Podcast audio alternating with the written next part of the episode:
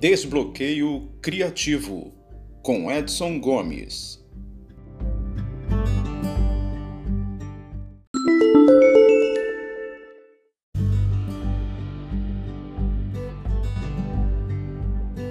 Olá você, tudo bem?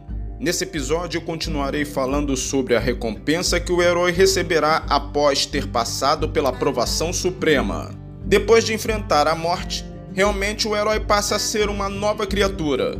Uma mulher que passa pelo território do parto, ameaçador para a vida, pertence a outra ordem de ser.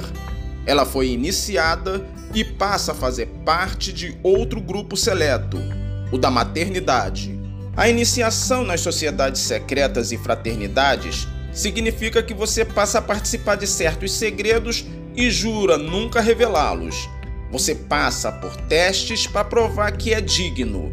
Pode ter que enfrentar até mesmo o ritual de uma provação de morte e renascimento.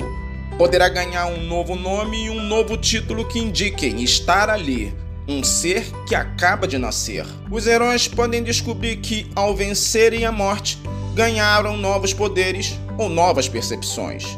Já falamos em outros episódios de como a morte aguça a percepção da vida. O conto nórdico sobre Sigurd, o matador do dragão, capta isso lindamente. A provação suprema de Sigurd é matar um dragão chamado Fafnir. Acontece que uma gota de sangue do dragão cai na língua de Sigurd. Ele sentiu de fato o gosto da morte e por isso adquire novas percepções. Sigurd passa a compreender a língua dos pássaros. Houve dois deles avisando que seu mentor, o anão Regin, planeja matá-lo. Salva-se desse novo perigo mortal graças ao seu novo poder, que mereceu por ter sobrevivido à morte.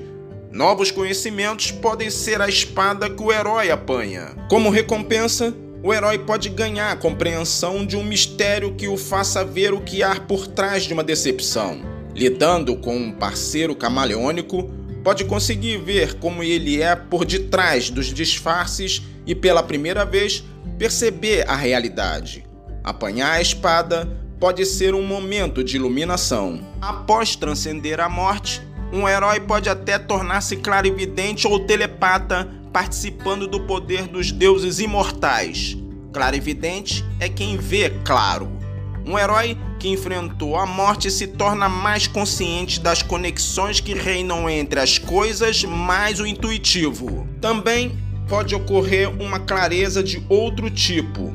Pode ser uma sensação de profunda autoidentificação. Os heróis finalmente conseguem ver quem eles são realmente, como se encaixam no esquema geral das coisas. Percebem como foram tolos e teimosos caem as escamas de seus olhos e a ilusão de suas vidas é substituída pela clareza e pela verdade. Pode não durar muito, mas por um momento os heróis enxergam a si mesmos claramente. Outros também podem ver o herói de modo mais claro.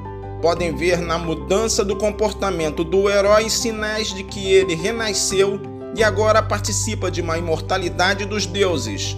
Essa visão clara e total é o que às vezes recebe o nome de um momento de epifania, uma abrupta percepção da divindade. A festa da Epifania, observada pela Igreja Católica a 6 de janeiro, celebra o momento em que os três reis magos perceberam pela primeira vez a divindade do Cristo recém-nascido.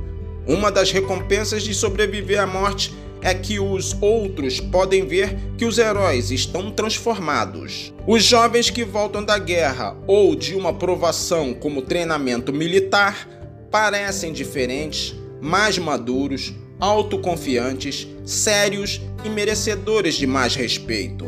Existe uma cadeia de experiência divina que vai desde o entusiasmo, ou seja, ser visitado por um Deus, passa pela apoteose, se tornar um Deus, e chega a epifania, que é ser reconhecido como Deus. James Joyce explorou e expandiu o sentido da palavra epifania por uma provação. Sobreviver à morte dá sentido à vida e aguça as percepções. Em outras histórias, a conquista da morte pode levar a algumas distorções de percepção. Os heróis podem sofrer de uma inflação do ego, se tornam prosas ou arrogantes. Pode até abusar do poder e do privilégio de serem heróis. Por vezes, sua autoestima cresce tanto que distorce a percepção do verdadeiro valor que ele tem. Os heróis podem ser atingidos pela própria morte ou pelo mal que foram enfrentar. Soldados lutando para preservar a civilização podem cair na barbárie da guerra. Policiais ou detetives, batendo-se contra criminosos, muitas vezes cruzam a linha que os separam e usam meios ilegais ou imorais se tornando tão maus quanto os criminosos que eles combatem. No próximo episódio, eu finalizarei a recompensa do herói e logo em seguida partirei para o caminho de volta. Um abraço e até lá!